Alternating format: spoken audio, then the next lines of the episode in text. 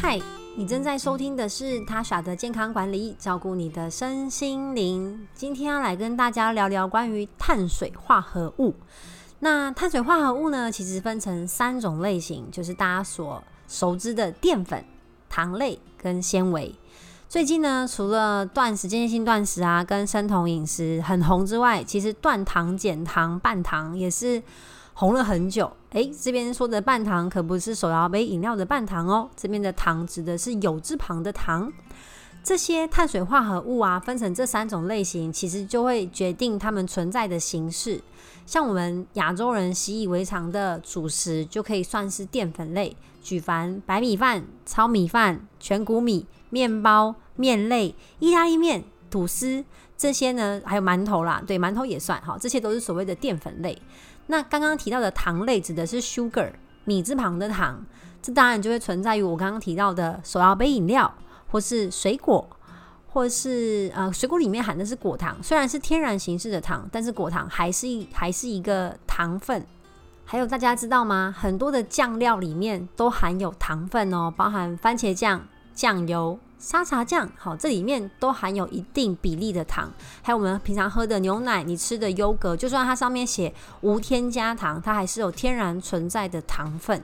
那第三种呢，纤维类就是蔬菜啦，所有的各种颜色的蔬菜都可以算是复杂碳水化合物，也就是纤维类。那这三种碳水化合物呢，充斥在我们的生活当中，我相信大家每一天其实每一种类的食物都有机会去吃到。不过这三种你吃哪一个最多呢？应该是第一个的淀粉吧。如果你吃太多这类型的碳水化合物，也就是淀粉的话，多余的。单糖类会变被你的身体转化成脂肪，导致我们增加了体重，然后可是却没有增加了健康。一公克的碳水化合物呢，跟一公克的蛋白质都能提供四大卡的热量。一公克的脂肪是提供九大卡的热量，另外呢，酒精是提供七大卡的热量。所以碳水化合物虽然说它平均的热量不是很高，一公克就四大卡，跟别人比起来其实算是少。但是重点就是呢，我们真的吃太多了。不过很有趣哦。我们的身体其实是很喜欢碳水化合物的，因为除了纤维之外啊，所有的碳水化合物都可以被身体分解成单糖。那纤维呢，就很像一个过客，轻轻的来，轻轻的走。它会增加我们肠道的蠕动，跟提供我们益生菌、养分，但是却不会被我们分解以及吸收。那其他的碳水化合物呢，都会被分解成一个能量的形式，像是葡萄糖。那我们体内啊，最喜欢葡萄糖的地方就是我们的大脑。成人的大脑呢，平均每天需要一百一十到一百四十公克的葡萄糖，这是相当高的哦。那脑部在饥饿或是它摄取没有碳水化合物的情况下，它呢就会决定用酮体来作为所谓的能量。那酮体就是我们的。生酮饮食主打的这个能量，其实身体使用的能量优先顺序是这样：它第一个优先呢，就会使用葡萄糖。那葡萄糖呢，呃，我们如果储存在血液里面，你就可以把它称为血糖嘛。所以我们在吃饭的时候呢，血糖会升高，但是它不会冲到很高，就是因为有另外一个荷尔蒙叫胰岛素，会来把我们身体血液当中游走的葡萄糖带去需要的细胞。那其中最大的客户就是我们的脑细胞。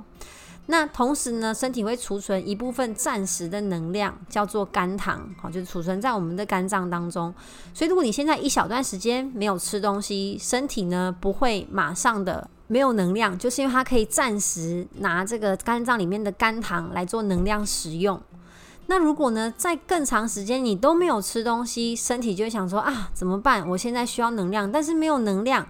它呢就会有两个路径来取得它要的能量，一个是在刚刚有跟大家提到的关于分解脂肪之后产生酮体，那我们的脑细胞跟身体其他的所有的肌肉细胞啊，其他细胞就会使用这个酮体来作为能量的来源。那其实还有一个来源呢，是氨基酸。它会去将我们身体内的氨基酸呢，也变成一种能量，叫做糖质新生。但身体在这个时候呢，不会很急着就要分解我们的肌肉，所以大家不用放心说，不用担心说，可以放心哈。我是不是现在不吃东西，我的肌肉就会萎缩？尤其是一些正在练肌肉的男孩跟女孩们，其实没有这么快，身体会先启动生酮模式跟糖质新生模式，让身体快速呢，先有这个能量的来源。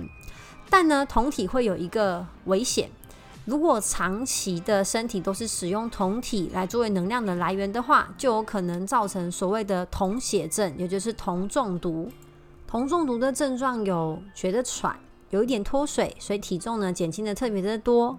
然后恶心、呕吐、腹痛。等等，或是嗜睡，但其实啊，根据研究显示，如果你是一般正常健康的身体，执行这个生酮饮食，其实发生酮中毒的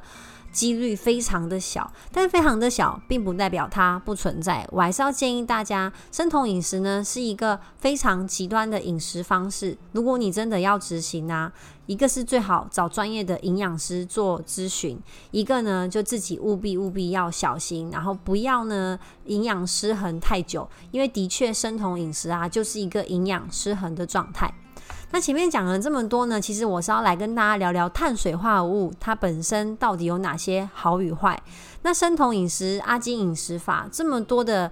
减重方式都在强调减少碳水化合物的吸收，难道碳水化合物真的这么坏吗？如果它真的这么坏，为什么我们人体的设计呢？是主要的热量来源是来自于碳水化合物，其实是这样啊。在低碳饮食跟生酮饮食走红之后，大家呢就开始舍弃碳水化合物，把它当做一个坏人。可是其实，当我们过度的减少碳水化合物的摄取时，会导致我们情绪低落、注意力不集中、莫名其妙的倦怠，甚至呢有暴躁、好皮肤变差，甚至掉发。的问题，因为啊，就已经有研究发现，碳水化合物除了热量跟美味之外呢，其实里面也含有相当丰富的矿物质跟维他命，像是糙米里面呢就有非常丰富的维生素 B 群。那如果我们长期的不吃碳水化合物，其实也是等于一个营养失衡的状态，因为人类啊必须的六大营养素就是水。矿物质、维他命、碳水化合物、蛋白质跟脂肪，它为什么叫做必须营养素呢？就是我们身体很需要，必须要有这些营养素来做身身体的新陈代谢。可是我们没办法自己产生，无法自给自足，需要从外在去做摄取，就叫做必须营养素。所以，我们今天呢，要来认识一下碳水化合物有哪一些优点。首先，第一个呢是碳水化合物呢，可以让我们心情愉悦，诶，这个就很重要。像是帮助我们脑部的记忆力啊，稳定我们的情绪啊。有研究显示呢，如果你每天吃少于一百克的碳水化合物，就会影响到您的记忆力以及您的情绪哦。所以碳水化合物其实无论如何，无论酮体怎么产生，无论糖质新生怎么作用，碳水化合物的葡萄糖还是大脑首选的能量来源。它同时可以促进我们血清素的释放。那血清血清素就是让我们心情感到愉悦、舒畅、开心的。一个呃荷尔蒙，所以这是我们碳水化合物的第一个好处。那第二个好处呢？其实碳水化合物呢可以提升我们的运动能力跟肌力。虽然呢，在很多一些 YouTube 频道上就说减脂的减脂增肌的过程当中呢，我们要减少碳水化合物的吸收，但其实是呢，当你在进行高强度的运动，你想要赶快把脂肪甩开的这个过程当中啊，碳水化合物也会参与作用。因此呢，有人就建议说。在运动过后啊，除了你补充乳清蛋白之外呢，建议你同时也补充碳水化合物，因为呢，呃，有国泰的一个健康营养师就提到说，其实运动后体内并不是这么这么需要吃大量的蛋白质，反而需要补充碳水化合物，因为这时候肌肉正在燃烧嘛，它刚运动完，它刚断裂完、撕裂完，它需要迅速的能量，对吧？那虽然长肌肉是靠蛋白质里面的氨基酸去让我们的肌肉可以生成、可以长大，好，可以练你的肌肉，但细呃肌肉跟脑细胞一样，它的首选能量来源呢，一样是碳水化合物。所以你运动过后呢，可以考虑。好，补充碳水化合物比蛋白质大概是三比一到四比一的比例，所以你可以呃吃一颗杂粮馒头配两颗蛋，好，或是一杯乳清蛋白配一个御饭团，类似像这样子的比例，好，反而可以让你的身体有更好的能量来源，以及更帮助它燃烧脂肪哦。那第三个碳水化合物的好处呢，就是协助我们的身体做新陈代谢，因为啊。我们身体的主要的三个热量来源，三个热量营养素来源，就是刚刚我提到的第一个碳水化合物，第二个蛋白质，第三个脂肪。无论我们想要多快速的减重，我们都不能去跳过这个碳水化合物的摄取。无论你是从蔬菜里面去摄取，还是从一些糙米杂粮类，其实糙米杂粮类对我们身体来说就是一个很好的碳水化合物的摄取来源。那到底要吃多少碳水化合物才够呢？呢，这就要看你每天的热量需求是多少喽。根据卫福部的建议来说，如果你的每日热量需求是一千两百大卡，那建议呢，每天的全谷根茎类是摄取一点五碗，好，就是小小的那个碗，不是大碗公哦，是小小的碗，一点五碗。那如果是一千五百大卡的话，可以吃二点五碗；如果是一千八百大卡的话，可以吃三碗；两千大卡也是三碗。两千二是三点五万，那当然你的基本热量需求越高，你可以吃到的全谷根茎类就是越多。那如果你现在正在减脂，你可以把这个分量呢打七折到八折，但是我真的不建议你完全不吃。要怎么样选择良好的碳水化合物呢？我们就来做一些简单的嗯讨论跟交流好了。我个人啦是这样子建议，通常最容易吃到过多精致碳水化合物的时间就是早餐，对吧？因为如果如果你是在外面外食的话，你想想哦，所有的早餐店。都是这种精致的碳水化合物、精致的淀粉，吐司、意大利面，怎么会有意大利面？我要说的是铁板面。好，早上有些人吃会吃铁板面啊，对不对？或是馒头、烧饼哦，这些全部呢，还有汉堡，哈，都是精致淀粉。所以，如果你早餐选择还有麦片，其实燕麦片也算是哦，说冲泡的那种，或是玉米片，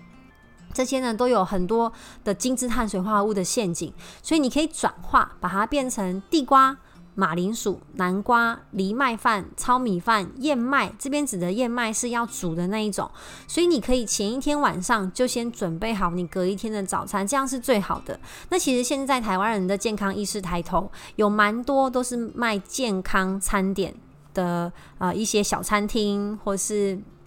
那种工作室，其实大家都可以去搜寻，在你的住家附近或是工作的附近有没有类似提供这些健康餐的啊、店家，那如果有一些有卖早餐，这就太好了。好，那我之前有朋友呢，他们早餐的时候会去买润饼卷，我那时候觉得好神奇哦，怎么会有早餐店有卖润饼卷？后来才发现真的有诶，润饼卷呢，其实也算是 OK，因为里面的蔬菜量很大，只是你要请你要请店家呢尽量少加一些酱料或是糖分，因为不知是不是会撒那个花生糖粉，好，这也是一个小陷阱。所以如果是外食的话，你一定要去知道我吃了什么，里面含有什么样的内容物？那如果你要克制化调整的话，不用害羞，大方的去跟店家说出你的需求，因为毕竟我们的身体健康还是由我们自己决定的。